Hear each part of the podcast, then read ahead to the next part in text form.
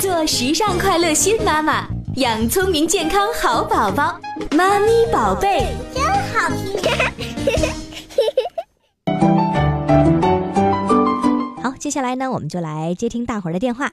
打通一四五七一号线的这位朋友，您好，呃，主持人你好，你好，哎，你好，让我们认识一下。哎，哎您是你好嗯，啊，呃，我是天津少年宫宝山道校区呃艺术班一班何浩洋的家长。哦，听您这么一说，我就嗯知道了，肯定是参与我们这个图书漂流活动，对不对？对，是的。嗯，你们坚持多长时间了？嗯，嗯呃，到今天为止，我们已经坚持了是第十五天了。嗯，半个月的时间了啊。呃，怎么样？有什么样的收获？呃，这个这十五天孩子的转变还是挺大的。嗯虽然我们没有到二十一天那个养成好习惯的最后一天吧，但是我觉得经过这半个月的阅读，嗯，在孩子身上有一些很大的一些转变。嗯，然后我我来说说两点吧。嗯嗯，首先我觉得这次活动其实不光是孩子会从中受益，我觉得家长和孩子是一起受益的。呃，因为就是，呃，我们都知道这个阅读很容易，但是把它作为生活的一部分，其实是挺难的一件事情。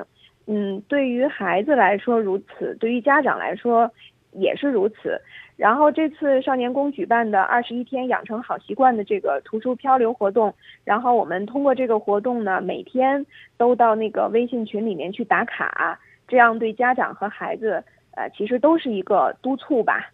嗯，呃，然后这个孩子过去呃每天放学回到家之后呢，总要那个闹着去玩玩具啊，然后要看动画片，呃，但是呃就在这个星期三，就是我们在这个漂流的第十三天的时候，他突然间有了一个改变，就是在我接他放学的时候，他在路上呃就开始给我讲说，妈妈今天呃又漂流到我手上一本书，然后呢这个书叫《卢卡斯历险记》，呃，但是我觉得这本书的内容可能会有一点儿可怕。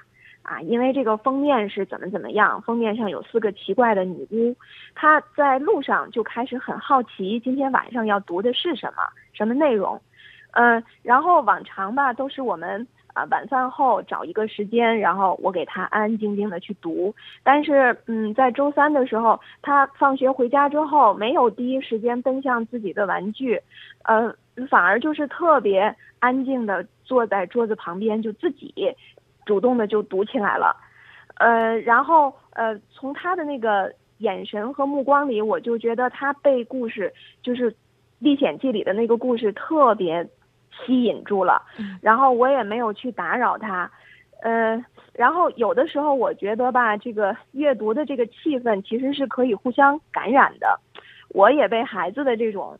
呃，阅读的这种情绪感染，所以我又拿起了一本我自己的书，然后坐在他旁边，我们两个一起，呃，一块儿安安静静的看了一会儿书。所以我觉得不光是对孩子，其实呃对我自己也是一个特别受益的这么一个活动吧。嗯啊听完这个嗯浩洋妈妈这个分享，我们感慨了一下，确实是这样啊。呃，氛围是可以传染的，这种好的习惯也可是带动的。我们原来一直说家长一定要看书啊，这样的话，宝贝看见你在看书，他才会看书。最后发现，其实我们自己就很难坚持下来。嗯、所以现在受到宝贝的影响了，自己也会感觉啊，嗯、读书，哎，确实是一件非常难得的事情，一件好事情，但是要坚持下去，对吧？对我们现是的是的五天，嗯嗯嗯，然后嗯，还有还有一个就是我的感触吧，嗯就是随着这十五天活动的这个深入和参与，我觉得到现在为止，其实孩子在读这个阅读书，孩子和家长一起在读这个绘本的时候，嗯，可以。就是我们可以把这个单纯的亲子阅读，其实家长可以考虑，就是转成一种对孩子呃启发性的，或者说是一种引导式的这种教育。就是比如说我们在进行第四轮的打卡的时候，孩子漂流到手里的书是《卢卡斯历险记》，就是现在我们手里这本。然后呃我们在读的时候，呃我就加入了很多和孩子互动的呃一些一些部分，呃，比如说呃，我会问他，就是如果你是卢卡斯，你会怎么样啊？你会怎么办啊？然后孩子当时就是特别认真、特别严肃的想了五秒钟，然后笑了笑跟我说：“我不知道。”然后我说：“我说那那卢卡斯他怎么做到的呀？他为什么能到最后打败了四个女巫啊？”然后孩子说：“嗯，因为他特别勇敢。”然后我就又问他：“我说，呃，卢卡斯只是一个和你一样大的小男孩，就是如果凭你自己一个人的力量，你能打败四个女巫吗？一口气打败四个女巫？”他说：“不可能。”那我说：“除了勇敢，还需要什么呀？”然后他想了想说：“因为卢卡斯他动脑筋了，啊，他想办法把女巫引到了蜘蛛网那里，然后呢，让蜘蛛网把女巫都给粘住了。”然后，所以，呃，通过这样慢慢的这种循序渐进的引导孩子把故事的内容说出来，然后最后呢，呃，这个孩子也会自己总结出这个小故事里面他会领悟到的一些道理吧，就是做事情不仅要有勇气，还要有智慧，还要动脑筋。嗯嗯，所以我觉得这个图书漂流活动，呃，漂流到孩子们手里的这些书籍。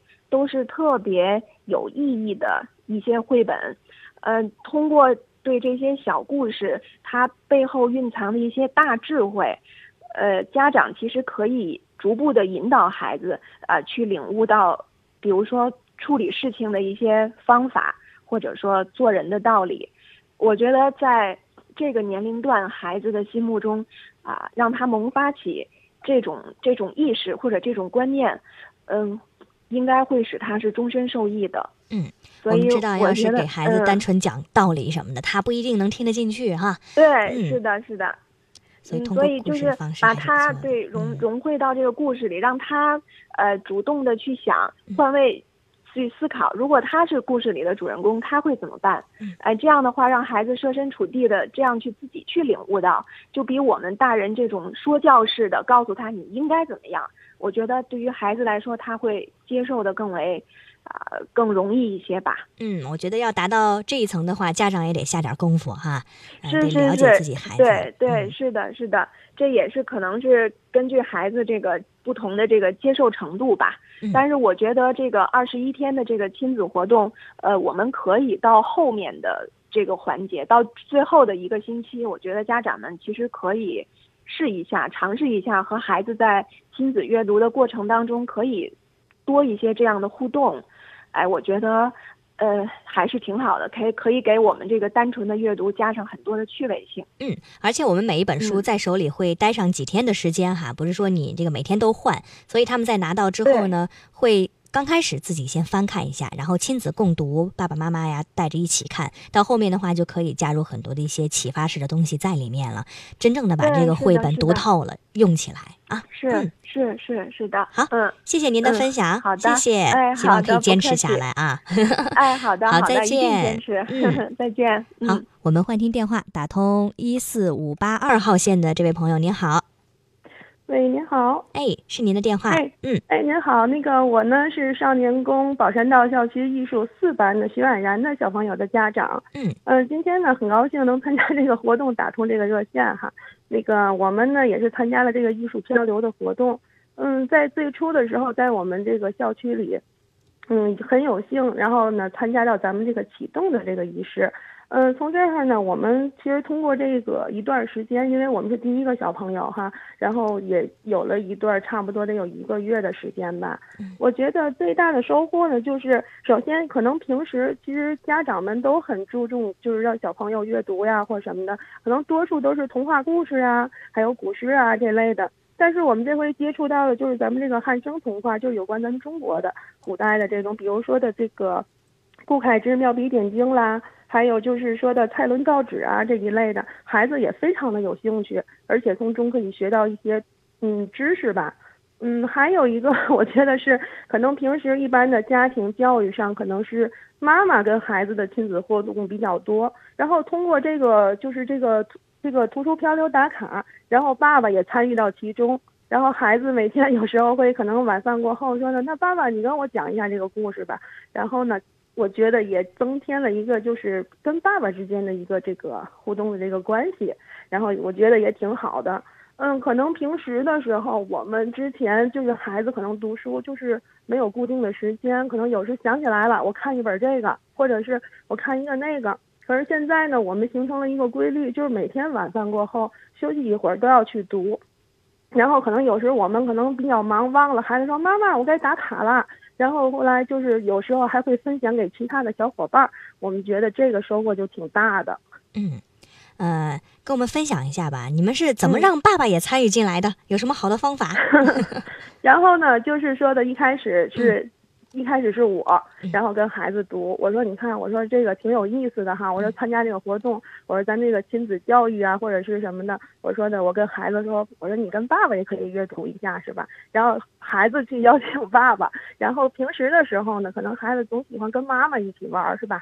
然后我说你跟爸爸说，我说你爸爸，你陪我读一下这个书吧。然后孩子跟爸爸说，爸爸说好吧。然后因为这个好像也是一个习惯的养成，然后有几天。我们是三天轮换一个绘本嘛，然后就是爸爸跟孩子读完了之后，俩人还能互相讲一讲，我觉得这个促进亲子关系也是很好的。嗯，知道方法了，就是别妈妈说啊，说你看看你也得陪孩子，让孩子自己说啊，爸爸你给我读一读吧，哎，这样的话形成一个非常好的一个规律，也是增强了呃亲子之间的一个交流和互动性哈。嗯，包括刚才您提起来汉生童话里面里面一些很多的一些经典故事哇，您都滔滔不绝的在说，说明我们其实也是跟着。一块儿学习和一个回顾的一个过程，对吧？对的，对的，就是原来可能我们就是孩子小的时候，可能会给他读一些就是简单的小故事啊，或者什么的，从来没接触过就是。类似的这个汉生童话的这个故事，因为第一天我们是第一个传递的小朋友拿到之后，其实我也挺挺感兴趣的。然后回家跟孩子读，读完之后孩子的反应就也特别好，我就觉得他也特别有兴趣。这样，他妈妈那个，我就记得我们第一个第一本嘛是那个这几个故事有一个射太阳的勇士。然后后来孩子读完了之后，他还会问问题，为什么呀，或者为什么呀？然后几就是。三天过来，孩子基本上可能是，嗯，原文可能是说不出来，但是他大概的意思可以有一个一个阐述。而且我觉得呢，他好像就是通过这个固定的时间做固定的事儿，然后每天就是养成一个习惯。还有就是说的，对他这个阅读，就是这个说话的表达能力，我觉得是很有帮助的。就是可能他在这个，因为他这个故事是有个流畅性，或者是有一个就是小朋友就是。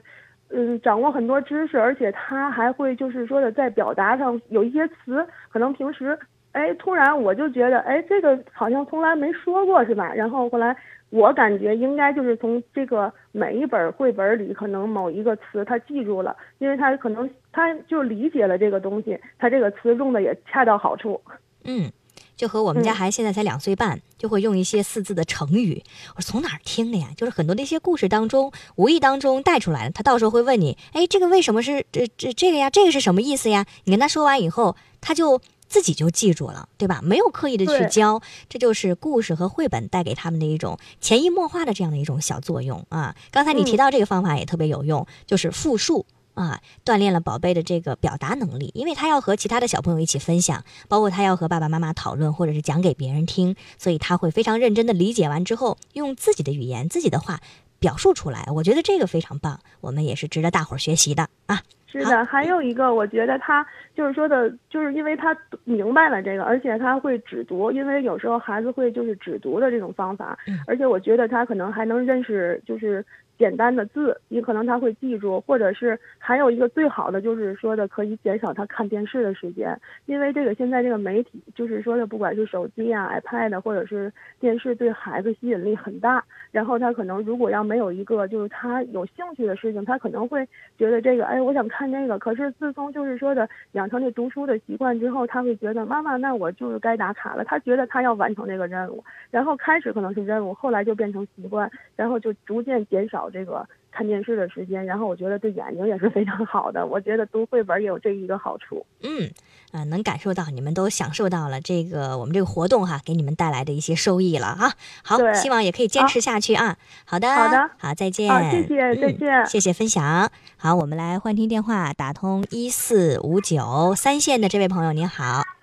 哎，您好。哎，今天打进来都是妈妈啊。嗯。你好，你好，你好，哎，你是阳光妈妈是吧？呃，我是思琪，你好，哎，啊，你好，你好，嗯啊，我们参加这个读书交流活动，嗯，感觉孩子在传统文化方面有了一定的知识和了解，因为之前，嗯，从小的时候，孩子读的绘本基本上都是国外的一些小故事的绘本，对于传统文化的绘本接触的确实比较少。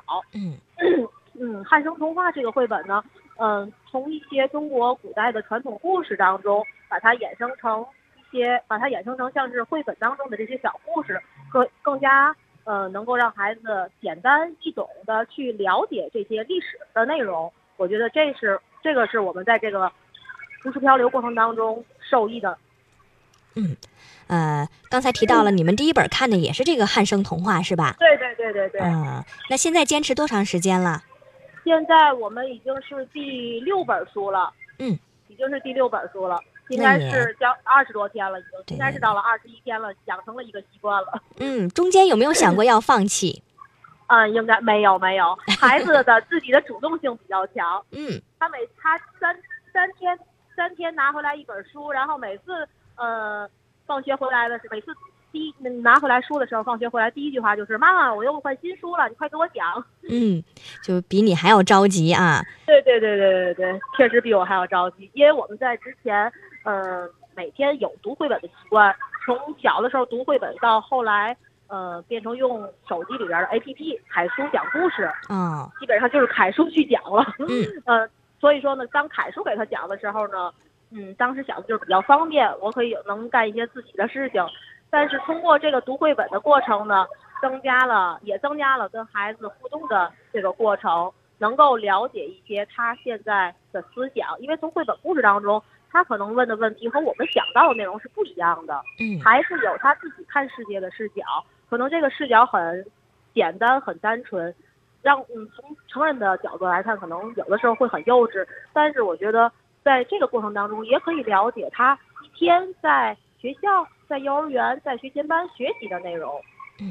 呃，您可以有机会问问他，你问他说，你觉得这个凯叔讲故事讲的好听啊，还是妈妈给你讲的好听，他肯定说是妈妈好，这个问题已经问过了，是吧他每次都说的是爸爸妈妈讲的好听。我说为什么呢？嗯因为他说这你给我讲的时候，你在旁边陪着我；凯叔给我讲的时候，你就不在旁边了。嗯，孩子真的确实特别需要这种陪伴，不一定你讲的有多么多么好，但是他就是希望自己的爸爸妈妈陪在自己的嗯确实是身边，这样，嗯嗯，确实是这样。共同来完成这样的一个任务啊。呃，也希望你们可以坚持下去。我们也是一种鞭策。是最开始的时候，呃，其实有的时候家长就嘀咕说：“哎呦，二十一天，哎呦，我得坚持二十一天，我能不能坚持啊？我得回家选一个好的时间。”但你会发现，孩子会督促你来坚持的。对对对，啊不用刻意的去选时间，他们在吃完饭晚饭的时候，呃，就会督促了，该讲故事了。嗯，睡睡觉之前都会说今天还没讲故事了嗯，他都会有这种疑问的。其实有的时候这个孩子也教会我们很多哈，我们从他们身上也可以学到很多的一些东西。嗯，确实是。好，呃，感觉你那边还挺忙活的，赶紧去 忙吧。感谢分享啊，好的，谢谢，再见再。见。嗯，好，谢谢这几位打进电话来跟我们分享了他们故事的妈妈们啊。今天没有爸爸打进电话来，嗯，那收音机旁如果有爸爸想要跟我们分享的话，抓紧时间赶紧打进来电话啊！提示大家，今天打进电话来的朋友都可以获得阳光妈妈讲故事的有声光盘一张，领奖的时间呢是在二十五号。记好了啊，十一月的二十五号晚上的六点半，在我们呃电台道，呃电台的侧门，电台道，呃嘉怡公寓的对面这个侧门这块来领这个光盘就可以了。上面有阳光妈妈讲的故事哈，也希望对小朋友们有所帮助，也希望我们的家长朋友来学习一下，听一听怎么讲出非常好听的故事。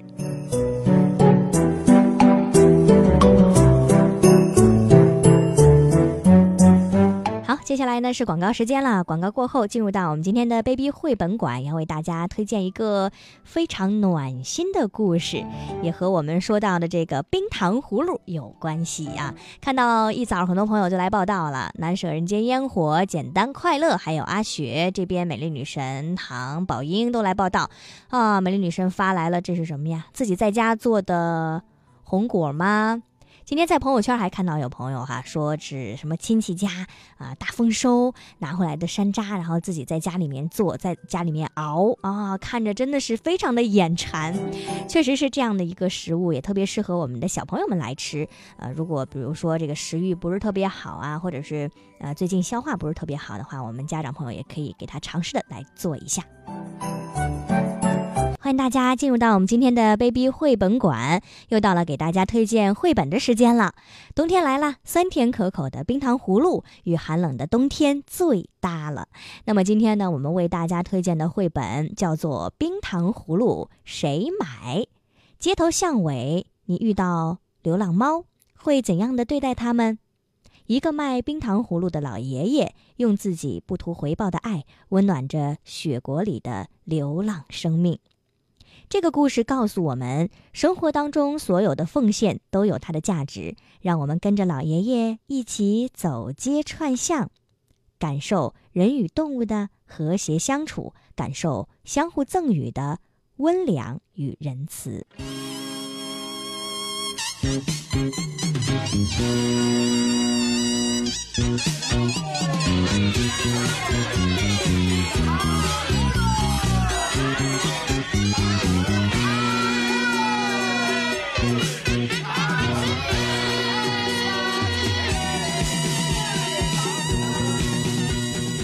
伴随着冰糖葫芦的歌声，我们来给大家推荐一个和冰糖葫芦有关的温暖的故事。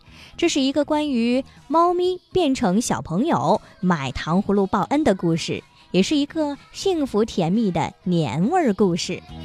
悠长的巷子里的那一口葫芦冰糖的吆喝声，今天呢已经很少能听到了。如今，大街上卖冰糖葫芦的小贩，更多的是乡下人和外地人。很少有人能够吆喝出正宗的京腔京韵。那记得小时候爱吃冰糖葫芦，那脆甜里带酸的口味啊，实在是开胃解馋。一串的山楂叫孩子们看着都流口水。如果谁家有孩子停食儿不吃药，吃一串冰糖葫芦，病就好了。那现在呢，冰糖葫芦有了许多新的口味和新的做法，什么山药的、橘子的、山楂加枣泥的，但是。那最原始、最正宗的一串红山楂，裹了冰糖的，才是最经典、最好吃的。提起冰糖葫芦的来历，可以说是非常的久远了。南宋的宋元宗皇帝赵纯最宠爱的皇贵妃，面黄肌瘦，不思饮食，御医用了很多的贵重药品，都不见什么效果。皇帝见爱妃日渐憔悴，整天愁眉苦脸的。最后无奈，只好张榜求医。一位江湖医生接榜进宫，为皇贵妃诊脉之后说：“只要用冰糖与红果煎熬，每顿饭前吃五至十枚，不出半月准见好。”开始呢，大家还是将信将疑。好在这种吃法还比较合贵妃的口味儿。贵妃按此办法服用之后，果然。如期痊愈了，皇帝自然大喜，于是这样的方子就流传到民间，成为了冰糖葫芦。说起冰糖葫芦呢，现在已经慢慢的淡出了孩子们的视野，妈妈们觉得卫生更重要，于是民间小吃受到了冷落。这本书啊，让我们今天的小朋友们去眼馋那些红艳艳的冰糖葫芦。让大人们也回味一下经典小吃里蕴含的民族味道。这本以北京为背景的绘本里面，处处洋溢着的都是可爱的猫咪们和卖糖葫芦老人之间的温情，让人感觉十分的温暖。大雪之后的第二天，卖冰糖葫芦的老爷爷走了几条胡同，都没有遇到一个孩子，但是跟往常一样。老爷爷还是在电线杆子下放下了一盒吃的，那是他给可爱的猫咪们的。老爷爷每天要用卖糖葫芦的钱给老伴抓药，可是今天实在是太冷了，没人来买冰糖葫芦。正在老爷爷发愁的时候，一群可爱的穿着棉外套、戴着白棉手套的孩子们跑过来买冰糖葫芦。老爷爷的冰糖葫芦一下子。全卖光了，就在孩子们拿着冰糖葫芦转身要走的时候，老爷爷发现每个孩子的棉大衣底下都有一条尾巴。就在老爷爷疑惑不解的时候，抬头一看，屋顶上一排各式各样的小猫，每只小猫都有一根冰糖葫芦。它们正调皮地冲着老爷爷笑呢。人与猫的和谐相处，老人的爱心与猫的报恩，成就了这充满温暖和感恩的篇章，让读文章的我们内心也感觉暖暖的。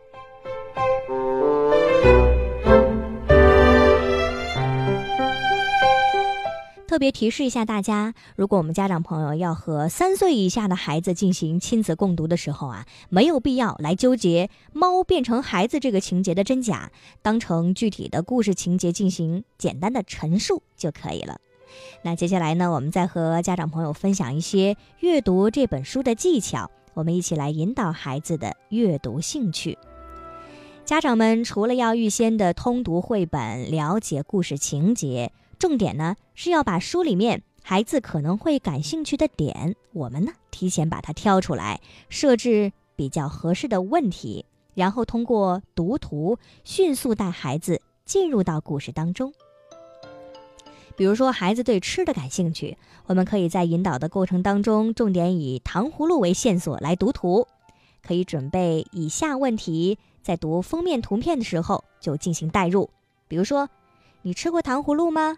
什么时候吃的呀？冰糖葫芦是用什么做的呀？你觉得冰糖葫芦好吃吗？是什么味道的呀？没吃过也不要紧，咱们问问孩子是否认识封面上的冰糖葫芦，有没有在现实的生活当中见过，在哪儿见过，想不想吃？还有封面上有好多小猫啊，小猫们都在干什么呀？这些猫都是什么颜色的？它们想吃冰糖葫芦吗？下雪天这么冷，这些冰糖葫芦是谁在卖呀？为什么要在冬天吃冰糖葫芦呢？如果我们的孩子对小动物感兴趣，那我们呢可以针对猫来设置封面图片读图带入的一些问题，比如说，哎呀，你看这里有好多的猫啊，哪只猫有铃铛啊？这只黑白色的猫像不像奶牛？找找看，看哪一只猫像老虎？哎，哪一只猫像豹子呀？这些猫围着糖葫芦想干什么呢？你觉得猫喜欢吃糖葫芦吗？快看快看，地上的脚印儿是谁的呀？是你的？是妈妈的？是小猫的？还是谁的呀？猫的脚印和你的脚印一样吗？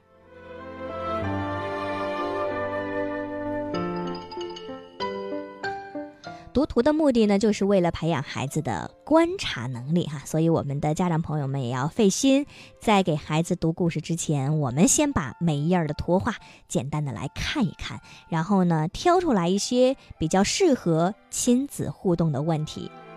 希望孩子们再次吃到冰糖葫芦，都会想起这个温暖的小故事，会把善良、博爱、知恩图报的品质种在心里，温暖自己。温暖他人。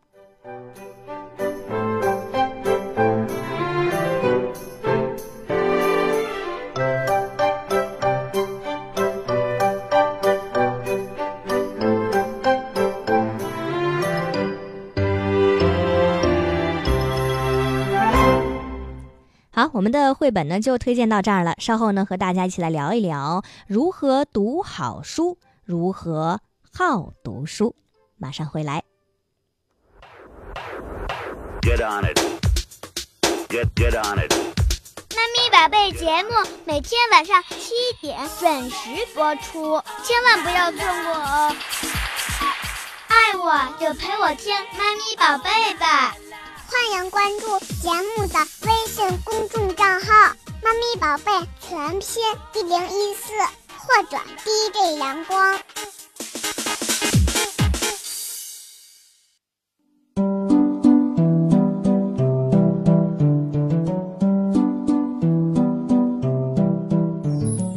接下来呢，我们继续来跟大家聊一聊如何读好书，如何好读书。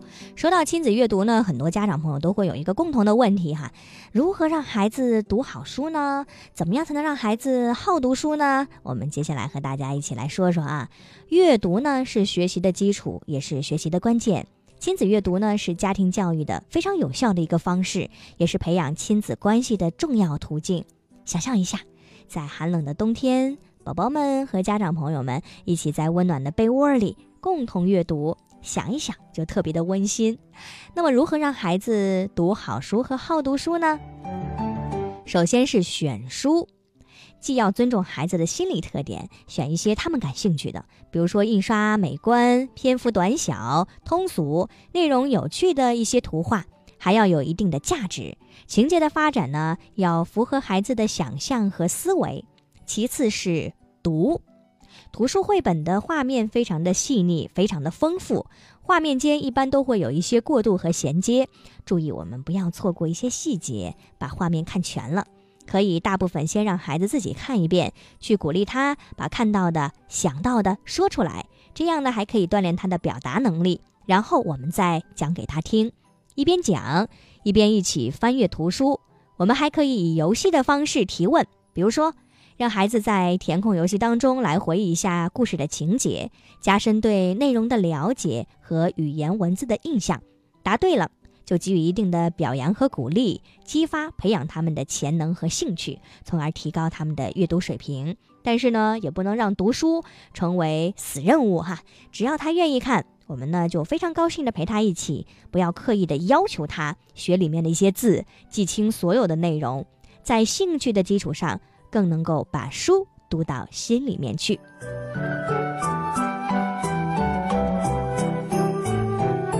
最后呢是环境，因为孩子特别容易受到外界的影响，所以要给孩子创造一个轻松的环境。阅读要坚持，最好呢还要有固定的时间。总之，亲子阅读不是形式，需要我们家长朋友用心的去投入。用心的去实践，孩子的潜力需要我们家长用心的去引导，用心的去激发。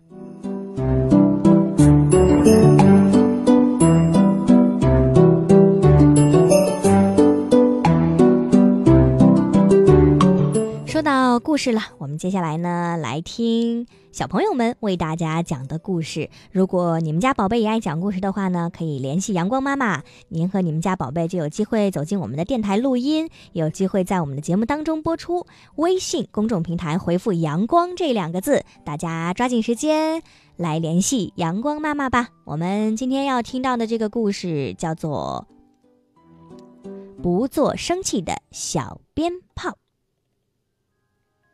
不做生气的小鞭炮。小熊维尼的脾气不太好，妈妈说他像个小鞭炮，只要碰到一点儿火星子，就会噼里啪啦乱响，又瞪眼睛，又皱眉毛，又挥拳头，又跺脚丫，暴躁的让人受不了。这不，今天维尼一回家。就看到窗台上的小花盆变成碎片，躺在地板上。妈妈正拿着扫帚想打扫。维尼这可不得了，不行不行，这是我种的含羞草，怎么可以碰到地上？维尼不管三七二十一，冲着妈妈狠狠地发脾气。妈妈难过的掉下个眼泪。后来，维尼才知道，干坏事的是钻进屋里的风。唉，要是我能不乱发脾气就好了。维尼很后悔自己错怪了妈妈。他去找小乌龟帮忙。小乌龟说：“每当我想发脾气的时候。”我就把自己泡到水里，泡着泡着，心里窜出的火苗就熄灭了。可是这个办法一点儿都不管用。当维尼又一次想发脾气的时候，他急急忙忙的扑通一声跳进洗澡盆里，结果喷嚏却一个接一个的找上了他。他又去找乖乖羊帮忙。乖乖羊说：“每当我想发脾气的时候，我就不停地嚼青草，嚼着嚼着，我就不生气了，就不会变成要爆炸的小鞭炮了。”可是乖乖羊的办法也不管用。当维尼又一次想发脾气的时候，他急急忙忙地往嘴里塞青草。结果却吐了个稀里哗啦，眼看着就要放弃了，歪歪兔又说了一个好办法：遇到让你生气的事，你就试着深呼吸，吸气，呼气，吸气，呼气，这样心里的火苗就会被压下去。这一天。熊妈妈一不小心碰到了维尼的积木城堡，维尼马上又要变成一个要生气的小鞭炮。他突然想起歪歪兔的办法：吸气，呼气，吸气，呼气。奇妙的事儿发生了，维尼心里的小火苗被深呼吸给压了下去。他居然没事似的说：“妈妈，不要紧，我还会搭个更棒的。”从这一天开始，维尼发现自己不再那么爱发脾气了，连妈妈都说维尼变得像个小绅士。不过，就在昨天，维尼一不小心又发了脾气，起因是妈妈得了重感冒。还想着去收晾衣绳上的衣服，妈妈，这可不行！收衣服的事儿得由我来做。妈妈，您必须躺下，个多休息。哎呀，我刚才忘了深呼吸，又变得像个小鞭炮了。维尼突然紧张极了。哦，亲爱的维尼，你这不叫乱发脾气。你是懂得照顾妈妈了，妈妈，妈妈，谢谢大家。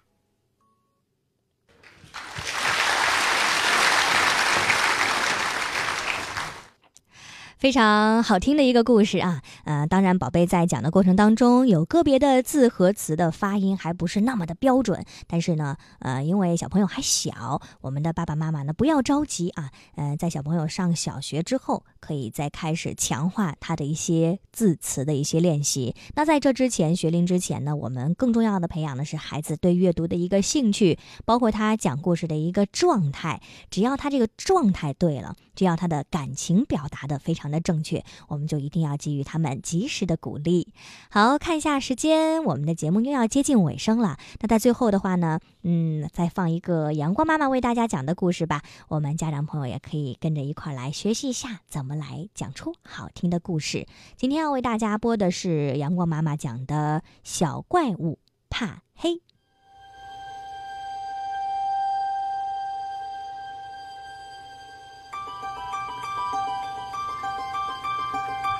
宝贝，你好，我是阳光妈妈，很高兴我们又见面了。欢迎你来这里听我给你讲故事。今天的故事名字叫《小怪物怕黑》。一天晚上，漆黑的夜幕已经降临，我一个人在家，一切都是那么平静。突然，屋顶传来一阵声音，沙，沙。啊是什么东西呀？是歹徒，是强盗。哦，我可是一个人在家啊。那是什么在那儿又抓又爬的呢？是野兽要撬门？他要闯进来吗？唉，多希望现在家里有人陪着我呀。那是什么在那儿爬来爬去的呢？是毒蛇还是蜘蛛？哦，不，我不想一个人在家。咦，那是谁在敲门，敲个不停？啊，原来是大怪物！这下好了，什么都不用怕了，因为大怪物一直都是最勇敢的。大怪物敢爬上屋顶，所以不用担心有歹徒和强盗。大怪物敢空手拿着有毒的荨麻草，所以也不用怕野兽。大怪物敢活吞蚯蚓和长虫，所以更不用怕毒蛇和蜘蛛。你什么也不怕，是吧，大怪物？是啊，我从来都不害怕。大怪物说：“谁不想有一个像大怪物一样的朋友呢？他又强壮又勇敢。”可是，窗外突然传来了声响。那是什么声音？大怪物大喊着。窗户上竟然出现了怪兽的影子。大怪物，大怪物，我好害怕呀！我也好怕。可是，可是，你不是说你什么都不怕吗？呃，以前我还真不知道，原来世界上真的有怪兽。这时，我突然想到了一个好主意，问：“那么，怪兽有害怕的时候吗？”大怪物说：“所有人都有害怕的时候啊。”于是我知道我们该怎么做了。走开，丑妖怪！就这样，我们齐心协力的把怪兽给赶走了。大怪物对我说：“你真是个天才。”